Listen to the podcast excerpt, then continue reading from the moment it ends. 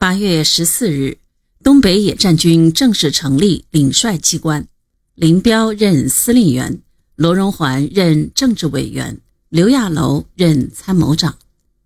九月十二日，东北野战军攻击易县至滦县一线之敌，揭开了后来被称为辽沈战役的序幕。到十月一日，先后攻占易县、高桥、塔山、兴中、绥中、昌黎，将范汉杰集团分割为锦州、锦西、山海关三块，并封锁锦州飞机场。锦州完全成为被解放军包围的孤城和死城。事情如果到此为止，战警问题也就解决了。战警方为大问题，难就难在战略统帅与战区指挥员的不一致上。决策层意见相左，严重影响了作战行动的实施。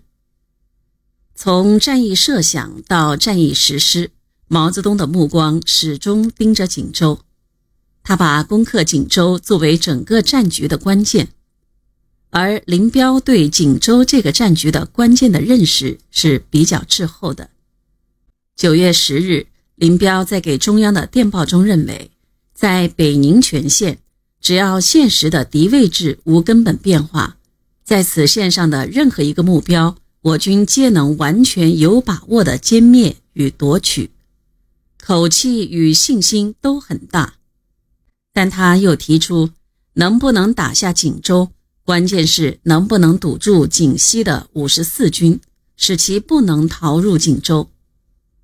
二十六日，林彪、罗荣桓、刘亚楼准备在夺取易县高桥之后，接着歼灭锦西新城之敌，然后如山海关之敌未逃时，急攻山海关，如敌已逃。则回头打锦州，没有把攻取锦州放在主要位置，因此毛泽东在第二天复电中指出这一计划值得考虑。毛泽东强调指出，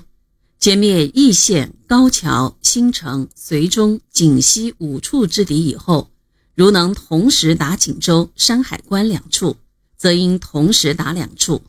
如不能同时打两处，则先打山海关还是先打锦州，值得考虑。应先打山海关，然后以打山海关之兵力回打锦州，则劳师费时，给沈阳之敌以增援的时间。如先打锦州，则沈阳之敌很可能来不及增援，继续陷于麻痹状态。显然，中共中央军委和毛泽东的意见都是先打锦州。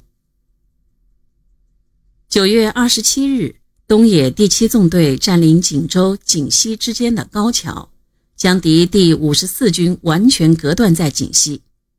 这时，林彪、罗荣桓、刘亚楼在经过分析后决定，先攻锦州，再打锦西。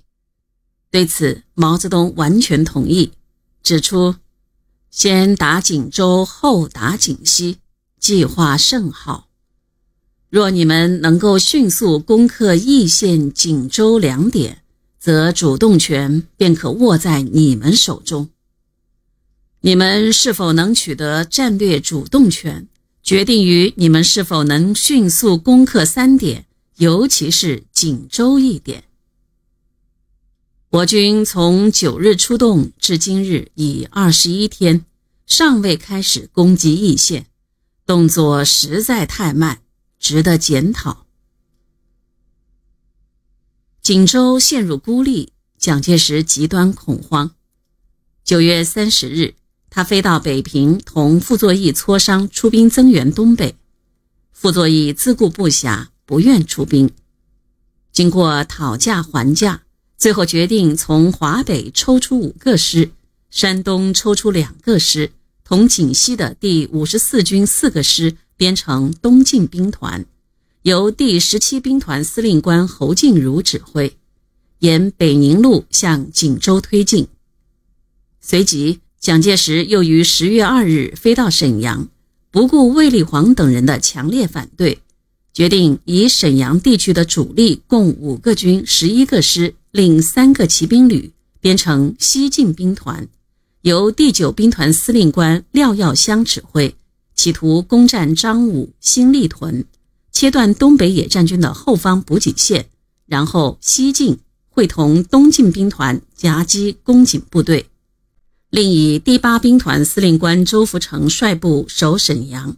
长春郑洞国部则趁机突围南下沈阳。